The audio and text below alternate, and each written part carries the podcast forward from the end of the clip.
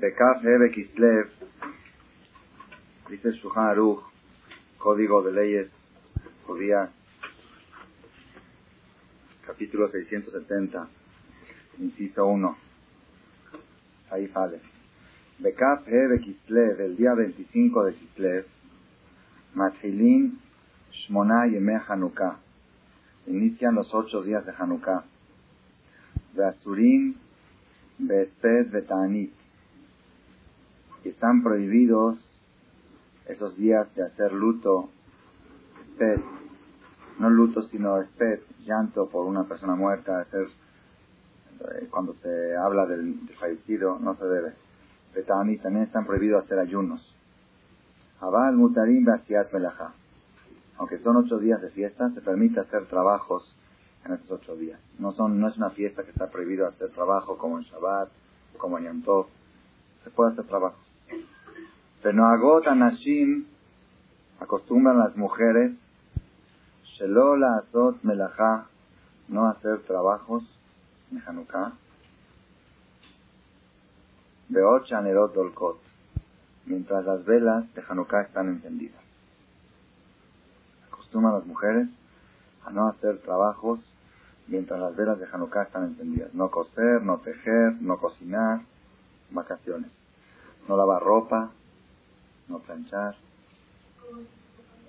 hasta que se apaguen las velas. Dice, no hay que hacer culá. Las mujeres que acostumbraron esta costumbre no tienen que aligerarla, sino tienen que cuidarla. Es una buena costumbre, no es costumbre, no es costumbre mala, sino tiene base esta costumbre. ¿Okay? ¿Cómo? Bueno, acá algunas opiniones dicen que es únicamente media hora, otras opiniones dicen que no, que es más tiempo. Depende de la mujer, si quiere flojear, puede, tienen que basarse. Tienes dos o tres horas que está prohibida de hacer trabajos mientras las velas tienen razón. Lo mínimo es media hora lo mínimo es media hora, que es el tiempo reglamentario que tiene que durar la vela. Hay unos que dicen que si la vela dura más tiempo, también se considera mitzvah, más hoy en día que circula la gente por la calle hasta horas tarde, no es como el tiempo de antes, que la gente circulaba, después que oscurecía no había luz en la calle, la gente se iba a dormir. Entonces la llamada dice, la vela de Hanukkah tiene que durar hasta que no haya gente en la calle. Cuando ya no hay gente en la calle. Entonces en el tiempo del Talmud era media hora después de oscurecer, ya no había gente en la calle. hoy en día 11, 12, algunos dicen hasta las 11, 12 de la noche todavía circula gente en la calle y hay opiniones que dicen que hoy en día tenemos que poner suficiente aceite para que dure hasta las 11, 12 de la noche, que es cuando la gente más o menos ya, la mayoría de la gente ya no circula en la calle. Pero hasta esta hora todavía van al restaurante, van a cenar, van a visitar a la tía, a la prima, un compromiso social. Y hasta las 12 de la noche aproximadamente todavía se considera hora circulable. Más que hay coches y que hay luces. Entonces, una mujer que quiera aflojearse desde que oscurece de las 6 de la tarde hasta las 12 de la noche, el marido llega a la casa, ¿por qué no hiciste cena? Estudiamos que acostumbren de las mujeres de no hacer trabajos mientras están encendidas las velas. Y esa mujer que se preocupe este año de comprar vasos de aceite muy grandes para que dure mucho la vela, que mientras está prendida la vela no puede hacer trabajo. Y mañana el marido le va a hablar a las 2 de la tarde, le va a decir, bueno, prepara la comida antes de la hora de las velas. ¿Ok? Como el viernes, como el Shabbat. ¿Ok? De todos modos, ¿por qué, ¿por qué motivo está esta costumbre? ¿Por qué motivo? Dice acá, Davka Nashim, solamente las mujeres. Esta costumbre de no hacer trabajos, mientras está la vela encendida, es solamente para las mujeres. Que el Kamán por ser que el milagro fue a través de las mujeres. Y es como hay lugares, que también los hombres se cuidan. Pero la costumbre original de no hacer trabajos es para las mujeres y no para los hombres. porque Todos sabemos que la mujer está exenta de los preceptos que tienen tiempo fijo. Todas las mitzvot, por la mujer no está obligada a oír shofar. ¿Está obligada? En Roshaná no está obligada a oír shofar. Si quiere oírlo es bueno, le despierta el corazón, pero no tiene mitzvah como el hombre que es obligatorio, no. ¿Por qué? Es una mitzvah que tiene un tiempo definido. La mujer no está obligada a entrar a la azúcar. Si quiere entrar, que entre, pero no está obligada. La mujer no está obligada a agarrar lulav en Sukkot, Lulá, Betrog, es de los hombres. Pero si lo quiere agarrar,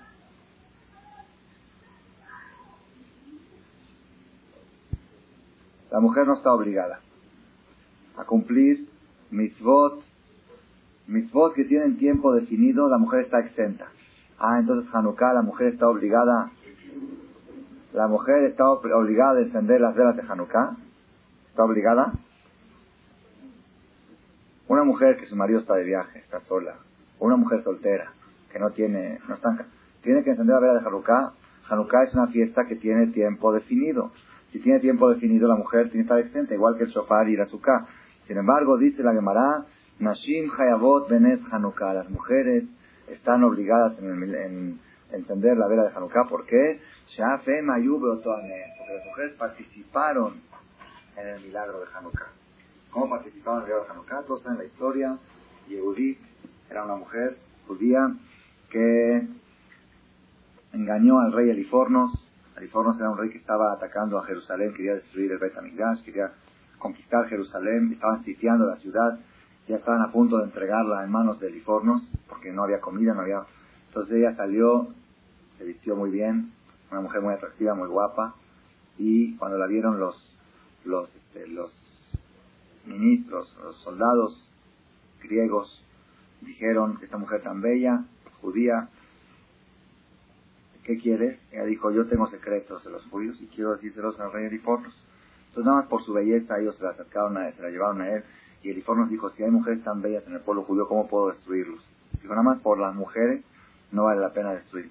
Después ya le dijo, yo tengo secretos para decirle, le quiso entró con él, le dio de tomar, le dio de comer, le dio de beber, como que lo iba, ella lo iba a complacer a él, hay discusión si lo complació o no, pero le dio de tomar y de comer y de beber mucho, y en el momento en que estaba bien borracho, bien tomado, le cortó la cabeza. La puso en una bolsa y salió afuera como si nada, como si nada, y le dijo a los, a los soldados Goim, le dijo, ya le, ya le descubrí el secreto al rey Rifornos, déjeme ahorita, acompáñenme a, entrar otra vez a mí. Entonces entró otra vez a Jerusalén, cuando entró, le mostró a los soldados judíos la cabeza del rey enemigo. Y era sabido, cuando matan al rey, se escapan todos los soldados. Entonces ya fue el, fue el triunfo de la batalla a través de Yehudí. Yehudit fue una mujer que salvó al pueblo de Israel. Entonces, como las mujeres participaron en el milagro de Nes Hanukkah, por ese motivo las mujeres tienen obligación de cumplir la mitzvah de Hanukkah igual que el hombre. Hanukkah, hombre y la mujer, emancipación femenina, igualdad de derechos. En Hanukkah, hombre y mujer son iguales, nada más que una mujer casada, su marido enciende. No nada más eso. Cuando el hombre está de viaje, la mujer enciende con verajá y el hombre enciende sin verajá. Dice, donde está la mujer es el lugar principal para encender en Hanukkah. Eso sucede muchos años aquí en México, cuando la mujer está en Cuernavaca y el hombre está en México. Y hay duda, hay duda en qué casa tienen que encender Hanukkah. En la de Cuernavaca o la México. Es un tema muy complicado. Es un tema. Entonces la mayor, la tendencia natural de la alajá es que el lugar donde se encuentra la mujer es el lugar principal para encender en el Hanukkah. La mujer entiende y el hombre no debe de encender en su casa. Entonces estamos viendo que las mujeres fueron partícipes en el milagro de Hanukkah y por ese motivo ellas fueron más estrictas y no nada más que igualdad de derechos, sino también se cuidan más que los hombres. Se cuidan de no hacer trabajos en la hora que el aceite está encendido. ¿Ok? ¿Por qué? Porque las mujeres participaron en el milagro de Hanukkah. Les puedo hacer una pregunta. Los hombres no participaron. ¿Yudá Macabí era mujer o era hombre? Eliezer era mujer. Hashmonaí Ubanab, los hijos de Ohanan Cohen Gadol, los cinco hijos héroes, que fueron los que salieron al frente a pelear y hacer la guerra contra el imperio más grande de la historia, el imperio romano, el imperio helénico. Era una guerra totalmente desproporcionada. Rabin a ti muchos en manos de pocos. Teneim Teorín, fuertes en manos de débiles, cayeron. Los cinco hombres, hijos de Ohanan Cohen Gadol, ¿eran hombres o eran mujeres? en hombres. Ellos no participaron en el milagro. Ok, yo acepto que las mujeres son, tienen derecho a festejar Hanukkah igual que los hombres. Pero más. Aquí son las mujeres. Le das igualdad de derechos y se agarran todos. Le das un dedo y se agarran todas las manos.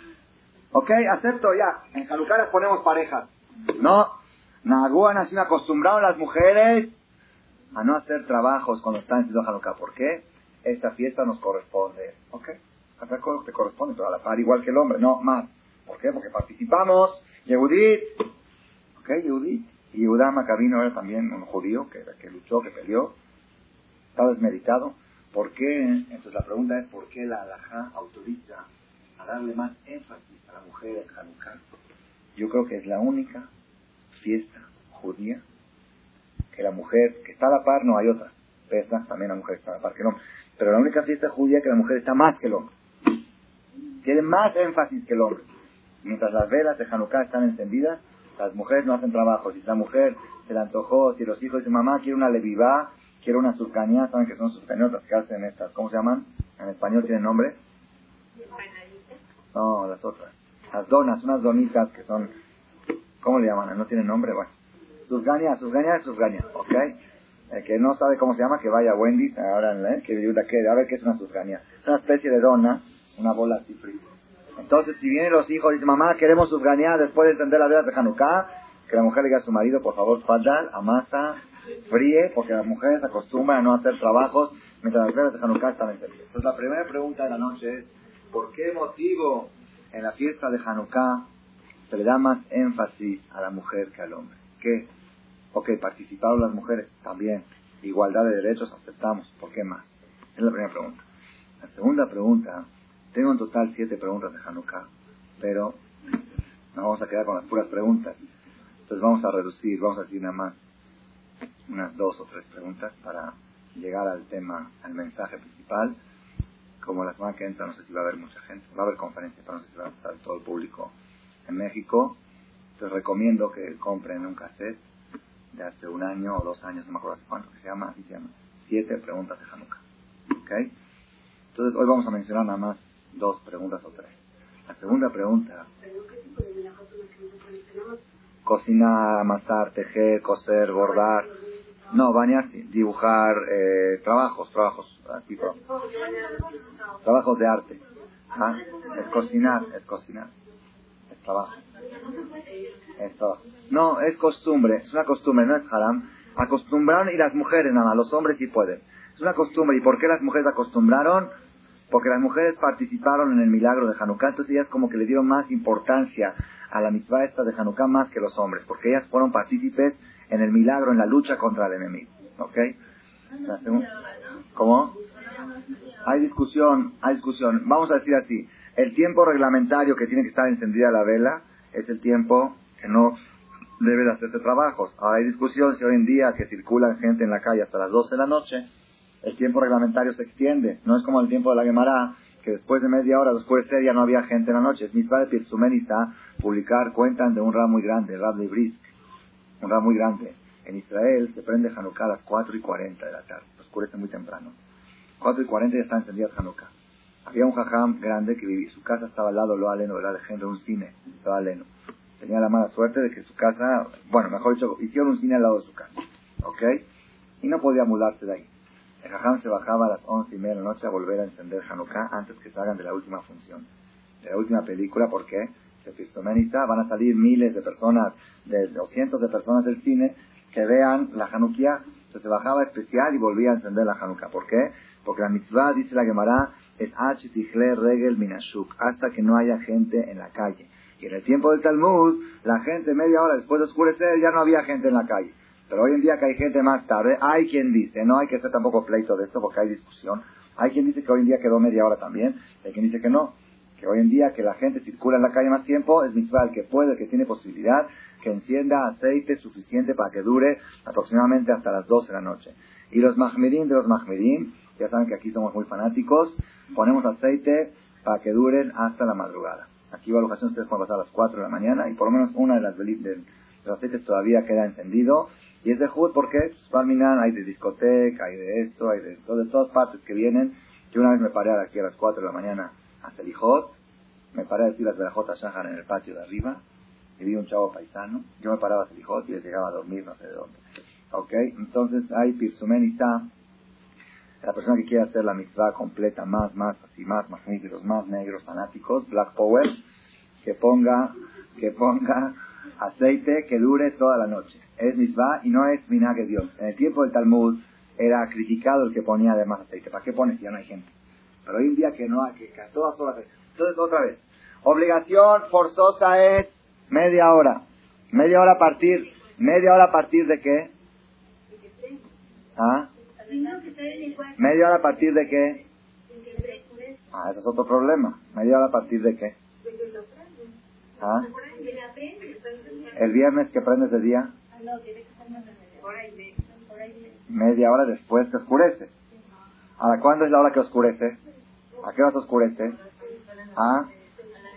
Unos dicen a las seis, es seis y diez, seis y media, seis cuarenta, y según Rabenutam, siete y diez. Entonces hay que tratar por lo menos que sea media hora después de Rabenutam. Entonces por, por eso digo, hay niveles, ¿ok? El que quiere lo mínimo, lo mínimo, lo más, así ligero, ligero, ligero, media hora después de que enciende. Enciende a las seis hasta las seis y media. Que quiere cumplir la mitzvah, según muchas opiniones importantes, que lo prenda media hora después de las siete y diez, que dura hasta las siete cuarenta. Si lo encienda a las seis, lo que dura hasta las siete cuarenta, ¿ok? La persona que quiere cumplir la mitzvah, según las opiniones que dicen que cambiaron los tiempos y cambió el reglamento porque hay más circulación en la calle, entonces tiene que poner la, la vela que dura hasta la hora que circula la gente.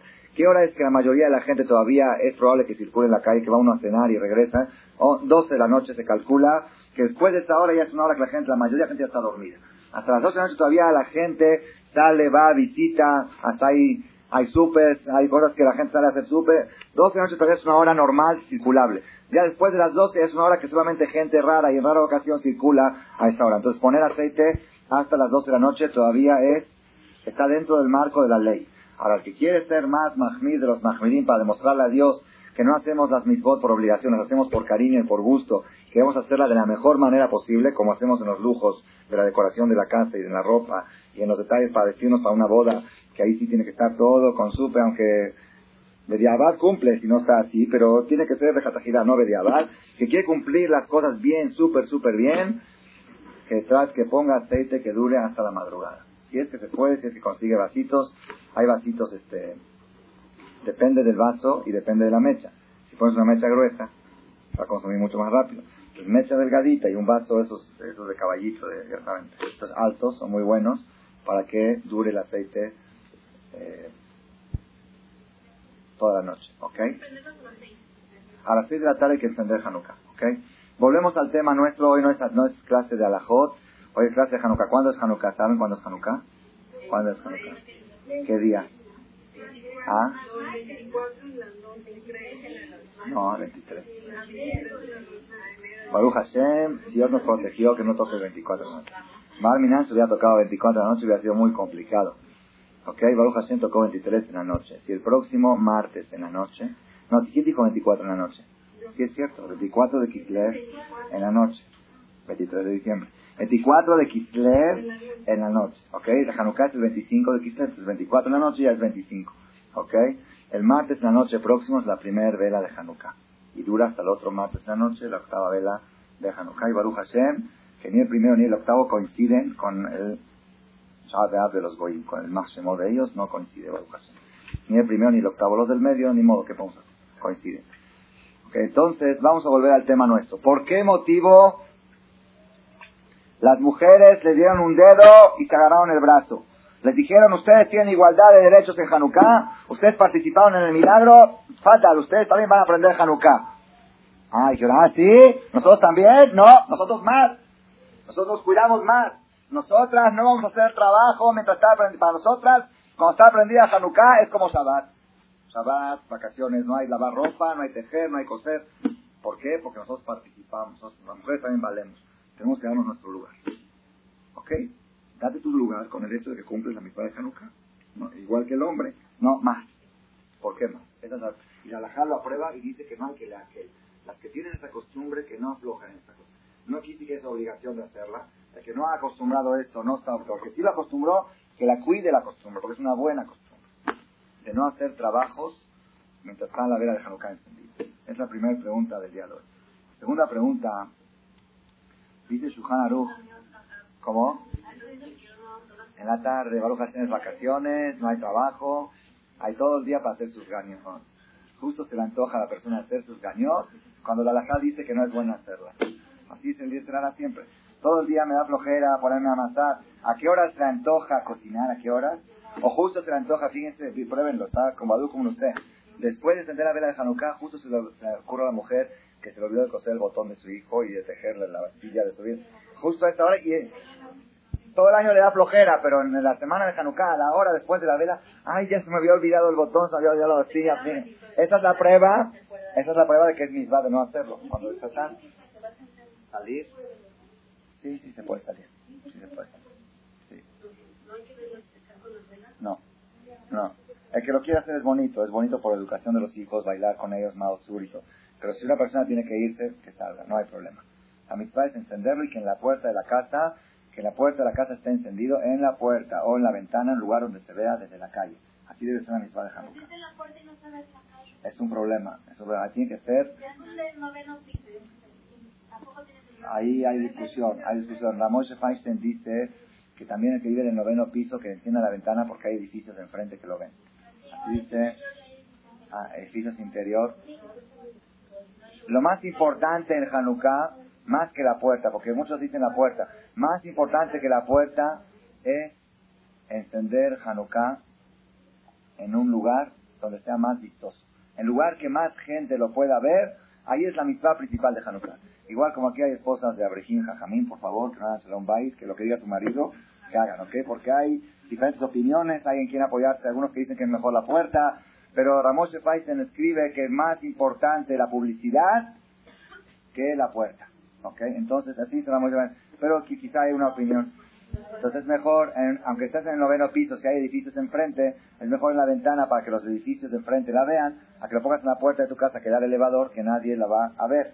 Así dice la Moshe Algunos dicen, no, si ya vives en el noveno piso, que de todos modos la gente de la calle no lo va a ver, entonces para eso mejor es preferible ponerlo en la puerta para que esté la mezuzá de un lado y la Hanukkah del otro lado, como dice la laja, ¿ok?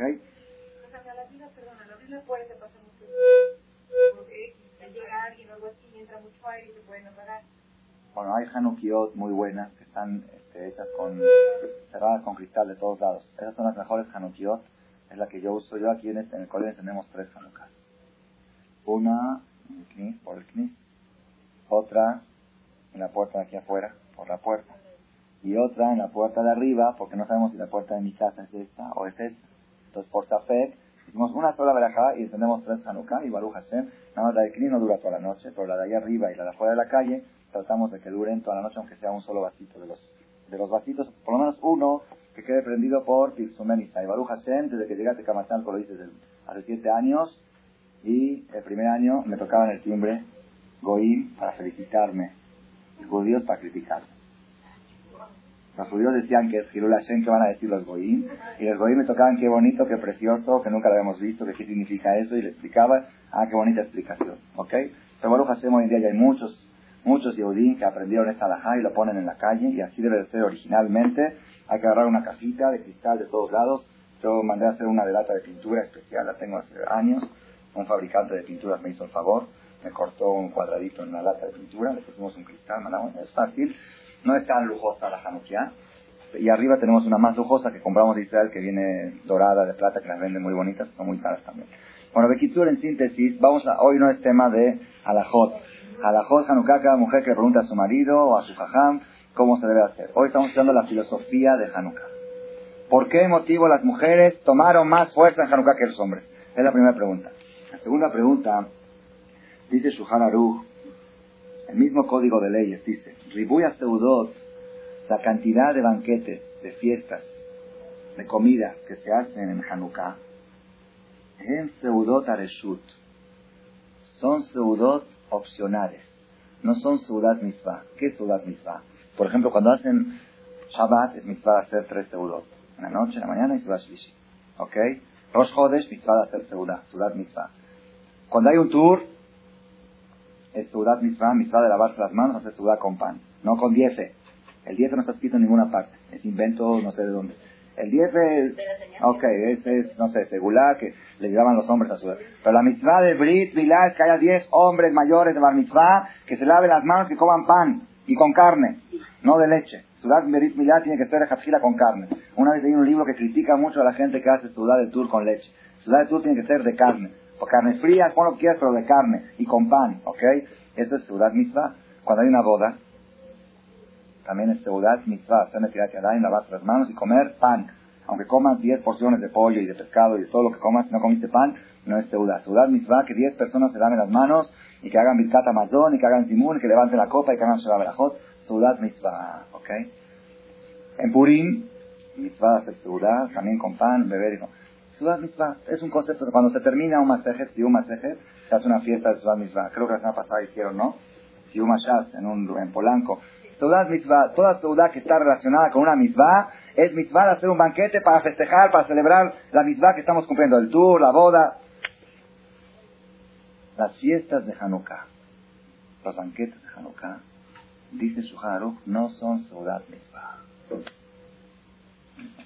Si quieres comer, pues come. Gusta comer, pues come. No es haram tampoco comer. Come carne, toma vino, toma cerveza. Pero no es mitzvah. ¿Por qué? Es la única fiesta judía que no hay Sudat Mitzvah. La única, busquen, única. Roshaná es Sudat Mitzvah Kippur, seguro que es Sudat Mitzvah. En la víspera de Kippur y acabando Kippur es Sudat Mitzvah. Está prohibido ayunar el Kippur, es Mitzvah, la Sudat.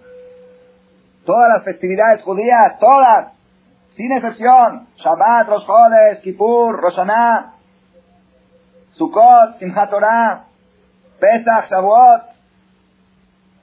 Mitzvah de hacer Seudah. Hay una sola festividad judía que no es mitzvah de hacer No es haram, pero no es mitzvah. Si quieres comer, come, pero no es mitzvah. ¿Por qué? Dice su Haruch, Shelo kebaum le simcha, porque esta fiesta no fue establecida para banquetes. Esta fiesta fue establecida para encender las velas, no para banquetes. Kippur sí fue para banquete. Hosaná sí fue para banquete. Pero Hanukkah, la, única razón de ser de Hanukkah es la velita de Hanukkah. Todo lo demás, de vivo, sus caños, ¿saben? Quieren hacerlo, es bueno. Al contrario, yo les digo, una persona me dijo, me invitaron a la fiesta de la escuela de Hanukkah. Ah, qué bueno, ¿por qué? Porque eso hace que se propague más la, la idea de Hanukkah. Ok, todo está bien, pero no es misma, no es ciudad misma. No es Sudat Y ahora surge la pregunta, ¿por qué motivo en todas las fiestas hay Sudat Mitzvah en Hanukkah no? Ya sé que ustedes van a pensar que la respuesta es ya que las mujeres no pueden cocinar. Porque no hacen trabajo. Entonces, si van a hacer Sudat Mitzvah, el hombre le va a reclamar a la mujer, ¿no preparaste la seguridad? No, su dice que no hay Mitzvah. Puedes estar en ayunas. Cómete un pastelito y un café y vete a dormir. No hay Mitzvah de seguridad. ¿Ok? Es la segunda pregunta de la noche. ¿Por qué en Hanukkah no hay Sudat Mitzvah? La tercera pregunta de la noche. Nosotros vemos el pueblo de Israel, tenemos en el calendario hebreo las festividades. Shabbat es una festividad cada semana. Rosh Chodesh, Pesach, Shavuot, Rosh Kippur, Sukkot. Son festividades que están escritas en la Torah. Hay dos fiestas que no están en la Torah, que son a través de la historia, sucesos que sucedieron en la historia, establecieron cuáles son las dos fiestas. Hanukkah y Purim. ¿Qué estuvo antes, Hanukkah o Purim? en el calendario está Hanukkah antes, con la historia estuvo Purim antes. ¿Por qué? Para que se Purim estuvo, Purim fue como 280 años antes, 300, 300 años antes de Hanukkah. La historia de Purim fue entre el primer Betamigdash y el segundo en Babilonia, cuando estaban en Galut Babel, y la historia de Hanukkah fue 200 años después de la, de la construcción del segundo Betamigdash y 200 antes de la destrucción. ¿okay? En el medio, aproximadamente hace 2200 años fue el milagro de Hanukkah. Pues primero vino Purim, después Hanukkah. Nosotros vemos que en Purim y Hanukkah hubo una, hay, hay una diferencia muy grande, muy grande. En Purim, cuando fue el decreto contra los judíos, ¿qué hicieron los judíos? Se encerraron en el Knis. ¿Qué dijo Esther? Sumo alay, ayunen, veal togelú, veal tishtu, no coman, no beban, shloshet yamim, laila bayom, hombres y mujeres, se encerraron en el Knis ayunar, pedirle a Dios que cancele el decreto de Amán Abashá que decretó destruir a todos los... Eso fue en Purim. En Hanukkah, ¿qué vemos en Hanukkah? También había decretos contra los judíos y ahí salieron los cinco Macabim, los hijos de Yohanan con Gadol, a pelear, a, a luchar, a hacer guerra. La pregunta es, ¿por qué en Purim no salieron a hacer guerra? ¿O por qué en Hanukkah no se dedicaron a ayunar y a rezar como, como hicieron en Purim. Y nosotros vemos que la estrategia La estrategia de Mordejai y Esther era de cómo enfrentar una crisis antisemita fue distinta a la estrategia que usó Hashmonaí y sus hijos. Hashmonaí usó la estrategia de las armas, sabía la guerra, y Mordejai y Esther usaron la estrategia de rezar. aparentemente, el que ve la historia de forma superficial, dice que hay una discusión filosófica.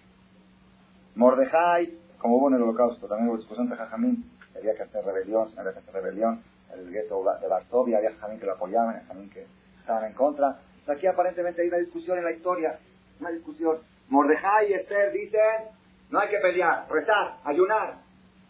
Hashmonaí y Ojalán Coendadol dicen, Macabim, a luchar las macabiadas. ¿Qué es macabiadas? Macabiadas vienen de los macabim. Macabim es el símbolo de la fuerza, de la fortaleza. Poca gente le ganó un imperio. Hay que salir a pelear. Entonces, aparentemente hay una discusión. Sin embargo, si hubiera una discusión, los tajamín tendrían que haber decidido quién tuvo razón. Es decir, o Purín tuvo razón, o Hanukkah tuvo razón. Sin embargo, nosotros vemos que no, los dos tuvieron razón. Purí se festeja y Hanukkah, y Mordejai y Esther estuvieron bien, y Hashmonaí y Banab estuvieron bien. Como hay una discusión, ¿no ves que los dos usaron distintas estrategias? ¿Por qué motivo? ¿Por qué motivo el judaísmo aprueba las dos estrategias? La estrategia física, los macabim, y la estrategia espiritual, Mordejai y Esther. Encerrados tres días ayunando todo el pueblo de Israel. ¿Cuál es la respuesta a esto? Esa respuesta la vi en un libro que trae la historia del pueblo judío desde Bait hasta hoy en día. Dice ahí algo más impresionante para toda la historia. Es una enseñanza, quizás un mensaje un poco duro, pero es importante que lo sepamos. Es muy importante que lo sepamos. Hay una diferencia radical, radical, entre Hanukkah y Purim. Déjeme seguir un poquito más. Voy a decir la cuarta pregunta para que se haga más, más bonita la conferencia. ¿Ustedes saben qué quiere decir cinco personas cinco soldados pelear contra un imperio. Hashmonaí y cinco hermanos, salieron a pelear contra el imperio romano, los imperios más, centenas de miles de soldados con elefantes guerreros, elefantes grandotes que están en los dibujos. Uno, de los hijos falleció, uno, de los este, que le clavó a un elefante y el elefante le cayó encima de él y lo aplastó. Uno de los hijos, Eliezer, ¿no? ¿Cómo se llamaba? Creo que Eliezer, uno de los hermanos, los hijos de Yohanan Cohen cayó, cayó en la batalla, aplastado por un elefante. Y tenían decenas de elefantes. Eran, era un imperio que conquistó, conquistó otros imperios. Y vino a pelear contra una ciudad chiquita que se llama Jerusalén. Y salieron cinco soldados y los vencieron. Es normal. Rabin Beyat Meatim. Muchos cayeron en manos de pocos. Halashim, como dice Kiborim, Beyat Halashim. Fuertes cayeron en manos de gente débil. ¿Saben quiénes eran los hijos de, ¿Cómo ustedes se imaginan los Maccabí? ¿Cómo? Sahal, ¿no? ¿No se imaginan como el ejército israelí? ¿Saben qué eran los Maccabí? Eran barbones de barbas medias blancas que estaban todos días sentados estudiando con la joroba, tenían de tanto estudiar Torah. Halashim, gente débil, gente débil, no eran fuertes. No eran gente, no eran guerrilleros. Cerraron la Gemara, cerraron los libros y a pelear. ¿Contra quién? Contra Alejandro Magno. ¿Se pueden imaginar ustedes algo así? Impresionante. Yo creo que en la historia, en la historia de, la salida de Egipto, no fue tan grande como este milagro, porque la salida de Egipto fue todo puro milagro.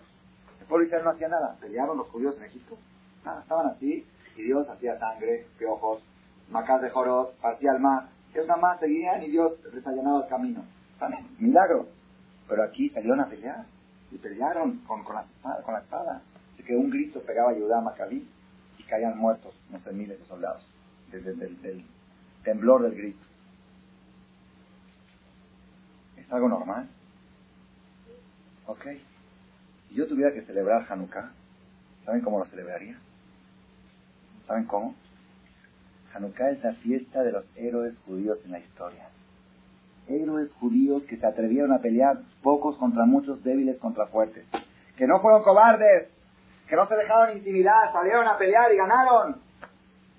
Mapilim, valientes, los primeros pioneros. ¿Cómo se hay que celebrar Hanukkah? ¿Saben cómo? Un desfile militar. Un desfile militar, los soldados, los tanques, nuestra fuerza. Mi camoja, Baelim Hashem, Maccabi. Sin embargo, ¿cómo celebramos Hanukkah? Unas velitas. ¿Por qué encendemos las velitas en Hanukkah? ¿Por qué? Porque cuando entraron los Maccabim, después de haber ganado la guerra, entraron al Betamigdash y buscaron aceite para prender la menorá, que se prendía todos los días, y no encontraron ningún aceite porque todos los aceites estaban sucios, impuros, lo tocaron los goyim con impureza, no sirven para encender. No encontraban, dijeron, ¿cómo vamos a hacer? Hasta que encontraron una botellita de aceite chiquita que estaba con el sello del coengador, no estaba abierta, esta, esta botellita estaba pura, la abrieron, alcanzaba para encender un solo día, y se hizo un milagro, y duró ocho días. A ocho días duró, maravilla. Hay, hay que celebrar Hanukkah. ¿Cómo se celebra Hanukkah? Prendiendo las velas. Yo les quiero hacer una pregunta. ¿Qué significancia tiene el tema de las velas ante el tema de la batalla? Si ustedes se ponen a analizar un poquito, es desproporcional. Es, es como una persona, yo doy un ejemplo, es como una persona que se estaba ahogando, se estaba ahogando en el mar, estaba muriendo, ahogando, y vino alguien le salvó la vida, salvó la vida. Cuando salvó la vida, lo sacó del mar y salvó la vida, estaba, ya estaba muriendo, se estaba desmayado, lo resucitó, le quitó el agua que había tragado, le dio, ¿eh? ya, después ya salió de ahí, salió por la calle y se encontró una coca en la calle, tenía muchas veces, se encontró una, una, una lata de coca tirada ahí, ah, riquísima, se la tomó. Ahora cada año, cuando llega esta fecha, va a festejar como una coca. ¿Por qué? Fue el día de la coca, ¿sabes qué milagro es que encontré ahí en la calle? Cuando tenía mucha sed, encontré una coca fría, un milagro increíble, la fiesta de la coca. Dicen, no, fiesta de la coca. La fiesta de que salvaste la vida. Estabas muriendo y te salvaron la vida. La coca es insignificante. ¿Qué significancia puede tener? Ok, fue un milagro que duró seis ocho días. No es normal. Milagro. Milagros del pueblo judío estamos acostumbrados a milagros. Había, la Gemara dice que había un aceite en la Hanukkah, el Betamikdash, que jamás se apagaba. Jamás. 24 horas duraba y el Cohen Gadol de ese mismo aceite prendía a los demás. De ese que había un aceite, un solo vasito que duraba 24 horas, toda la vida, todo el tiempo del Betamikdash duró. Milagros teníamos milagros. ¿ok? Son milagros. Pero esto es la esencia. Yo estoy dispuesto que hagan un desfile militar en Hanukkah. Y dentro del desfile que también recuerden la coca. Que también recuerden que encontraron aceite, que agarran una botellita de aceite, que la avienten así. Aceite, aceite, aceite. ¿Ok? Pero ¿dónde está la guerra? ¿Dónde está, dónde está el recuerdo a lo más al heroísmo de los judíos? Al heroísmo de los macabim. ¿Dónde están las macabiadas en Hanukkah? ¿Tenían que estar las macabiadas en Hanukkah? Macabim, deportistas, fuertes, valientes, escaladores de montañas, velitas, aceite. ¿Qué está pasando aquí? A aquí tenemos nosotros un mensaje muy importante, muy importante, lo voy a decir en breve. Tenemos que saber una cosa, una cosa radical, radical. Las dos historias, Purim y Hanukkah, fueron aparentemente similares, pero hay una diferencia muy esencial entre las dos, cuales en Purim, el antisemitismo era. Era destruir el cuerpo de los judíos. Era destruir al judaísmo físicamente.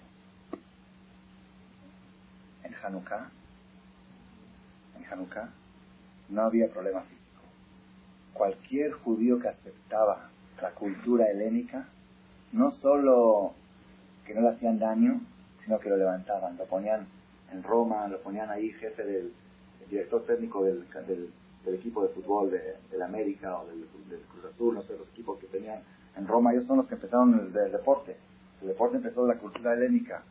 Judío, judío que se mitiaven, quería hacerse griego, hacerse helénico, no nada más que lo aceptaban, sino lo levantaban.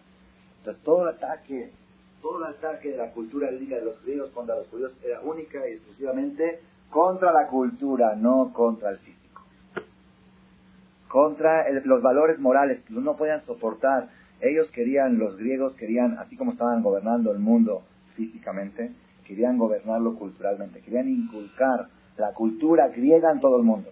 Es sabido que en los tiempos de antes, cuando hacían guerra, lo primero que hacían los conquistadores es les prohibían hablar en su idioma les obligaban que hablen en el idioma de los conquistadores. Era destruir el idioma. El latino viene de, las conquistas griegas. El idioma latino ellos lo impusieron.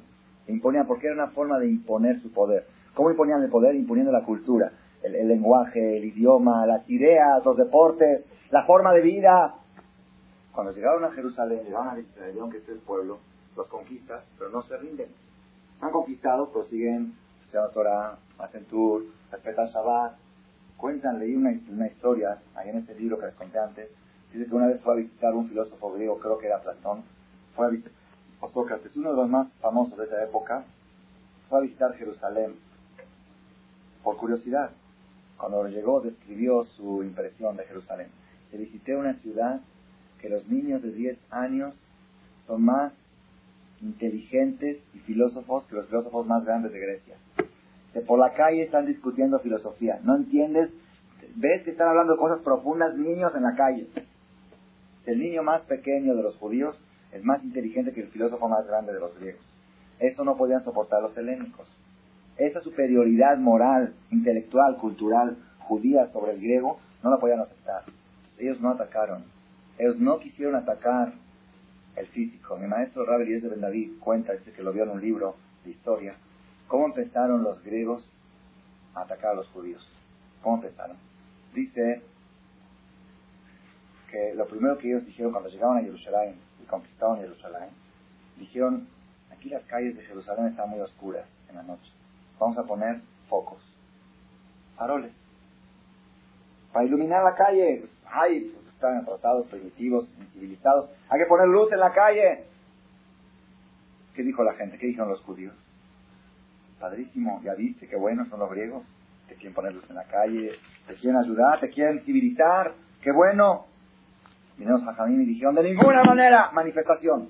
Manifestación de judíos religiosos contra los focos en la calle. Bueno, ¿qué tiene de harán focos en la calle? No hagan cambios. Jerusalén tiene que quedar como era así. Ya ustedes atrasados, anticuados, siempre quieren quedarse viejos. No es bueno. Esto es peligroso. Los jajamín saben ver por el de un jajama roeta, no Ellos ven 50 años adelante. El que ve dice, a ver, ¿me puedes explicar qué puede tener de malo un poco? Pusieron los focos. Entonces, ¿qué pasó? Cuando no había focos, estaba oscura la calle, la gente a las seis y media de la tarde, ¿qué hacía? Ya cenaban. La que dice que cenaban un poco de día todavía para no gastar vela, para no gastar luz de vela. Entonces, ¿qué hacían? Cenaban todavía antes que oscurezca mucho, cenaban rápido. El papá se sentaba con sus hijos, ¿qué estudiaste hoy en la escuela? ¿Qué te enseñó la mora? ¿Qué te enseñó el more? ¿Cómo vas en tus clases? ¿Cómo vas en tu esto? ¿Qué aprendiste? Enséñame, dime, repíteme, ta, ta, tus tareas. Ya, Hazako Baruch, a dormir. El marido ayudaba a su esposa a dormir a los hijos. Acababa, le preguntó todo lo que estudió en la escuela. Son las 8 de la noche. 8 de la noche. No hay nada que hacer. ¿A dónde va a ir? A la calle oscuro, José Jafela. No hay a dónde ir. Entonces, ¿qué hace la persona? 8 de la noche, cansado, trabajó todo el día, se va a dormir. 8 de la noche se va a dormir. El que se duerme a las 8, ¿qué le pasa a las 3 de la mañana? 3 y media, 4, aunque quiera dormir más, ya no puede. 4 de la mañana abre los ojos. ¿Y qué hago ahora? Empezaba el primer shiur en el Knis a las 4 de la mañana. La primer clase de Torah, así era, en Jala Ben Alepo también era así. La primer clase de Torah se llenaba el Knis, se llenaba cientos de ¿Por qué? Aunque no, no hay televisión, no hay programas, no hay lo que hacer, no hay, no hay computador, no hay Nintendo, no hay con quién pelear, la esposa está durmiendo, no hay lo que hacer. ¿Qué hace? Cuatro de la mañana, ¿qué hace? Voy al CRIS. Llega al CRIS, lleno de gente, jajam dando clase. Estudian de 4 de la mañana a 7 de la mañana, 3 horas de Torah. Después de las 7 de la mañana hacían tefilá, batiquín. Después de batiquín, otra clasecita de Torah, unas roscas, un zatar, un esto, el otro. Iban a trabajar al campo otra vez todo el día hasta la noche. Ese era el sistema de vida natural de los judíos de Jerusalén, de los hombres que trabajaban, no de. Los jamim era totalmente otro sistema, era día y noche. Pero estos, los que trabajaban, tenían sus 3, 4 horas de la madrugada, que es la mejor hora. Ahora que hay focos en la noche en la calle. Hoy me invitó mi cuñada que vayamos a cenar a tomar un café.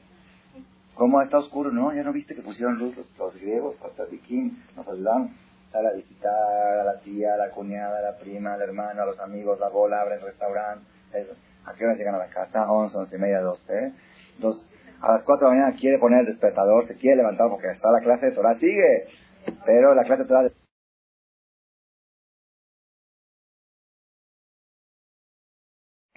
Unos pocos.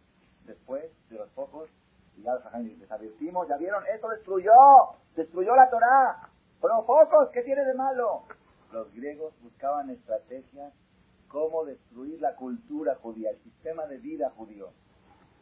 Después dijeron, hay que hacer kinder, hay que hacer prematernal o maternal. Antes no existía eso. Antes, los judíos en Jerusalén, el niño a los 5 años entraba a la quitá, Bet, y maldad. Ellos decían, no, Haram, ¿qué hace el niño? Se aburre en la casa el niño, ¿no? Hay que ponerle fuegos, que se distraigan, que se desarrollen, que se... Empezaron a ponerle fuegos, los hajamí manifestación. Contra, hajamim anti-kinder, anti-maternal. Bueno, ¿qué tiene de malo que los niños jueguen?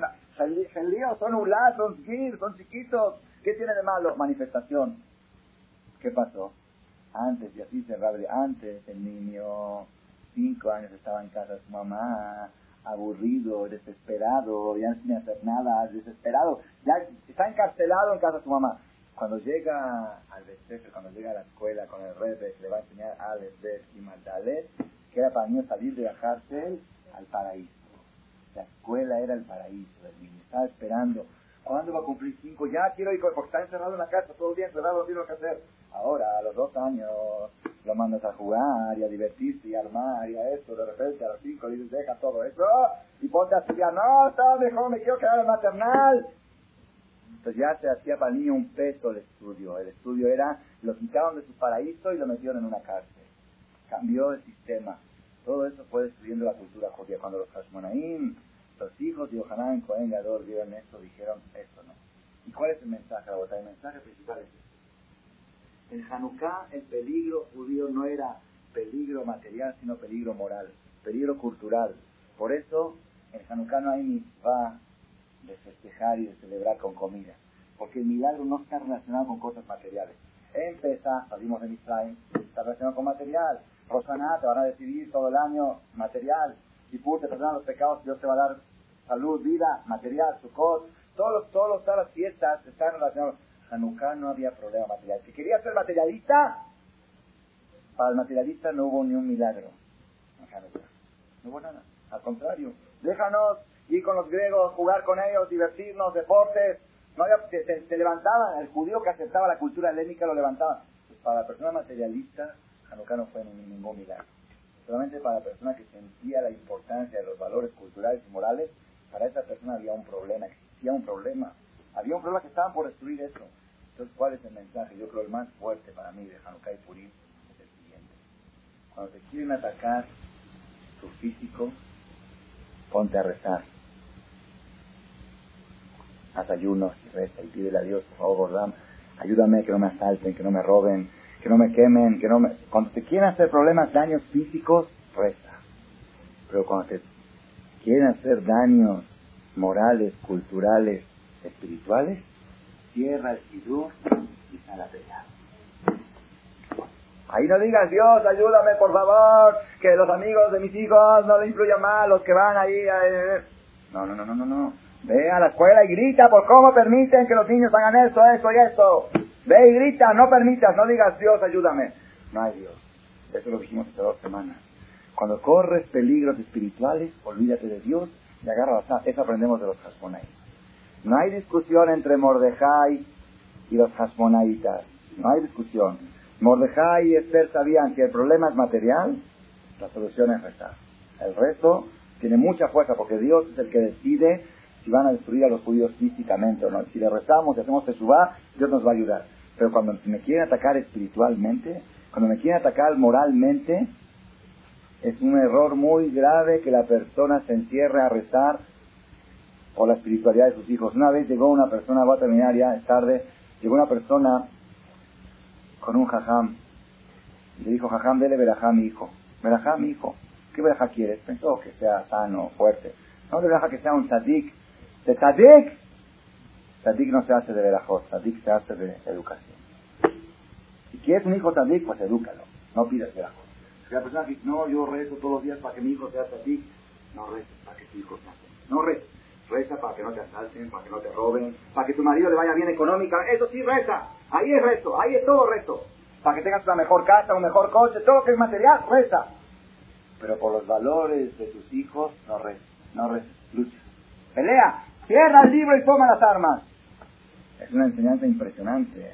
Los Hashmonaim cerraron la Gemara y salieron a pelear. ¿Por qué? Dijeron, aquí ya no es cosa de Dios, aquí es cosa de nosotros. ¿Por qué?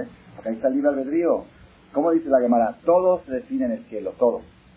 Rico pobre, alto bajo, flaco, gordo, enfermo o salud. Todo lo que es material lo decide Dios, lo define Dios. Hay una sola cosa que Dios no lo define. Kol samay, hud, mirat samay, el nivel espiritual de tus hijos, el nivel cultural, el nivel intelectual, todo lo que son valores morales, Dios no lo decide. Porque si no, ¿para qué creó el mundo? Si Dios decide también esto, ¿qué chiste tiene la existencia? La raíz de la existencia es, Dios le dijo a la persona, yo me encargo de lo material, tú encárgate de lo espiritual. ¿Y qué hace la gente? Al revés, cambian los papeles.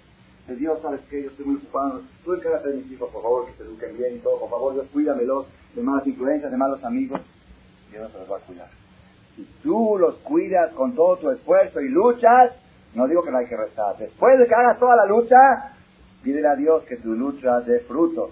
Ahí sí, los Hashmonaim en la guerra rezaban, en la mitad de la guerra rezaban, pero a guerrear. Cuando Dios ve que tú sales a pelear por los valores morales, ahí tienes el derecho a rezarle a Dios. Pero aquel que te queda cruzado de brazos, te pregunta, ¿cómo pones a tus hijos en una escuela donde el premio de Bar Mitzvah, Bar Minan, ya saben cuál es? ¿Cómo ponen? Entonces, ¿qué dice uno? Cuando le preguntas eso, ¿qué dice? No, pero es muy buena escuela, tiene un nivel de español muy alto. ¿Ok? ¿Pasa que quieres tener un hijo español? ¿O un hijo judío? No, es que tiene un español muy alto. ¿Sí? Español alto. Yo prefiero que mi hijo sea analfabético, pero que siga siendo judío. ¿Tú sabes qué peligros corren esos caminos? Cuando lo presionas, la persona, ¿sabes qué te contesta al final? Yo, Toño. ¿Ah? Cuando presionas a una persona y dices, ¿cómo tienes a tu hijo en una escuela que sus amistades van lo aleno acá y allá y allá? Un jajam aquí contó aquí en Tecamachalco que fue, bajó el viernes a la tarde a las 5 de la tarde a la farmacia a comprar una medicina. Una entrada de Tecamachalco. Y había 14 niños y niñas de una escuela judía de las mejores. Vamos a decir, de las, de las escuelas no religiosas, la menos mala o la más buena, como la quieran llamar, ¿ok? La menos peor, vamos a decir eso. La menos peor de las escuelas judías no religiosas. Estaban con la camiseta, con la esta, con la ¿cómo se llama? Con el escudo de la escuela. ¿Comprando qué? El jajam bajó a comprar medicinas y los niños condones. Deme tres, deme cuatro, deme seis. Y la vendedora, pues les vendió. Cuando se fueron los niños con los condones, yo aleno era de ejemplo, la vendedora les dijo, esos niños dan asco. Niños de 15 años de una escuela judía. Y el jajam se puso todo rojo. Los judíos que lo hacen. Vas y le cuentas eso a un papá que tiene a sus hijos en esa escuela, ¿sabes qué te contestan? Que yo tengo mucha fe en Dios, que Dios me va a ayudar, que mis hijos no vayan por esos caminos, haceme azor, haceme azor, haceme azor en tu negocio. Hashem Azor en el súper, Hashem Azor en el centro. En la educación no hay Hashem Azor. En la educación tú tienes que salir a pelear.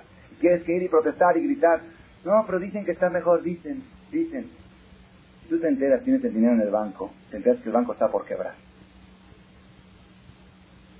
¿Sí? ¿Qué haces? ¿Qué es lo primero que haces? ¿Te apuras rápido a qué? No, pero dicen que está por mejorar el banco. Dicen, dicen, cuando dicen dejas tu dinero en el banco, pero así la persona tiene, trabaja para sus hijos, junta dinero para sus hijos, y sus hijos es lo más precioso que uno tiene, y se entera que corre en peligro de quebrar la educación de sus hijos, pero dicen que está mejor, dicen. Dicen que van a cambiar al director, dicen que van a cambiar al gerente, dicen que van a cambiar. Con dicen te conformas, fuiste a ver, fuiste a ver lo que pasa, investigar. Bueno, pero va a estar mejor. Una niña regresa de una escuela judía también, de las menos peores, regresa de la escuela judía y trae un libro en su, en su maleta, trae un libro que en la portada del libro estaba Sucho, una Virgen María, un todo el tema de Máximo. Era todo el libro y Máximo. La mamá le habló a la morá más religiosa de la escuela. Hay una morá que es la responsable de la religión en la escuela. Le habló a esa morá y le dijo, ¿cómo permites que mi hija traiga eso en su maleta si ella lleva un teilín en su maleta? ¿Cómo puede llevar un teilín de la vida Melech al lado de Abodazara, que hay que es Abodazara, es idolatría. Una señora, no muy religiosa, una señora de pantalones, así, de, así, pero dice, Abodazara en mi casa, en la, en la petaca, en la mochila de mi hija, Abodazara. ¿Sabe qué le contestó la moral religiosa de esa escuela? Dijo, es que tú eres muy atrasada mental. Yo creo que esta escuela no es para tu hija. Tú tienes ideas muy atrasadas, muy antiguas. Entonces, y la persona oye esto y que dice, haceme ador, ojalá que vengan Masías y que se resuelva todos estos problemas. No, Masías, no Masías, Masías va a venir cuando salgas a pelear, salgas a luchar. Ese es el Musar Rabotai de Hanukkah. Ese es el mensaje más importante que tenemos que saber nosotros. ¿Por qué Hanukkah se le dio a las mujeres? ¿Saben por qué Hanukkah se le dio a las mujeres? Porque Hanukkah es la fiesta espiritual. Hanukkah es la fiesta de la cultura, de la educación, de la moral. Y eso está más en manos de la mujer que del hombre. La parte del hombre, Jadito, tiene sus cosas, tiene sus trabajos. ¿no? Imagínate que tengan que ir a batallar y a discutir y a pelearse en escuelas. La mujer tiene que salir a defender los derechos de sus hijos, la educación de sus hijos. Y pelearlos, y pelear, y si hay que hacer relajo, y hay que poner avisos, y que no conformarse con chismes, con lo que dice. Ir y luchar. Ese es el mensaje más importante de Hanukkah. trata Hashem y que Hashem nos ayude a poder tomar este mensaje ahora que viene Hanukkah, a reforzarnos a reforzarnos en la filosofía, en la cultura judía, en lo que es los valores morales y espirituales, en la educación de los hijos, para que así va pronto por dejud, el esfuerzo, sí traiga Masías no. Gracias por su atención a este shiur del Rav Malek. Les recordamos que pueden visitar la nueva página de shemtov.org en el internet www.shemtov.org Actualmente la página cuenta con varias secciones. Noticias sobre las actividades de Shem Tov a nivel mundial, escuchar o bajar las últimas conferencias del Rav Malek, escuchar o bajar la alhaja del día, imprimir o estudiar desde su computadora la perashá de la semana, estudio diario de Gemara, Daf Yomi en español, sincronizar su iPod con podcast, un manual para crear su propio CD de las conferencias que existen en la red, adquirir libros con entregas internacionales con la metodología del Rav Malek de español, fonética y hebreo simultáneamente, así como ubicar las ciudades en donde se reparten CDs a nivel mundial. Es que la misbot y muchas gracias.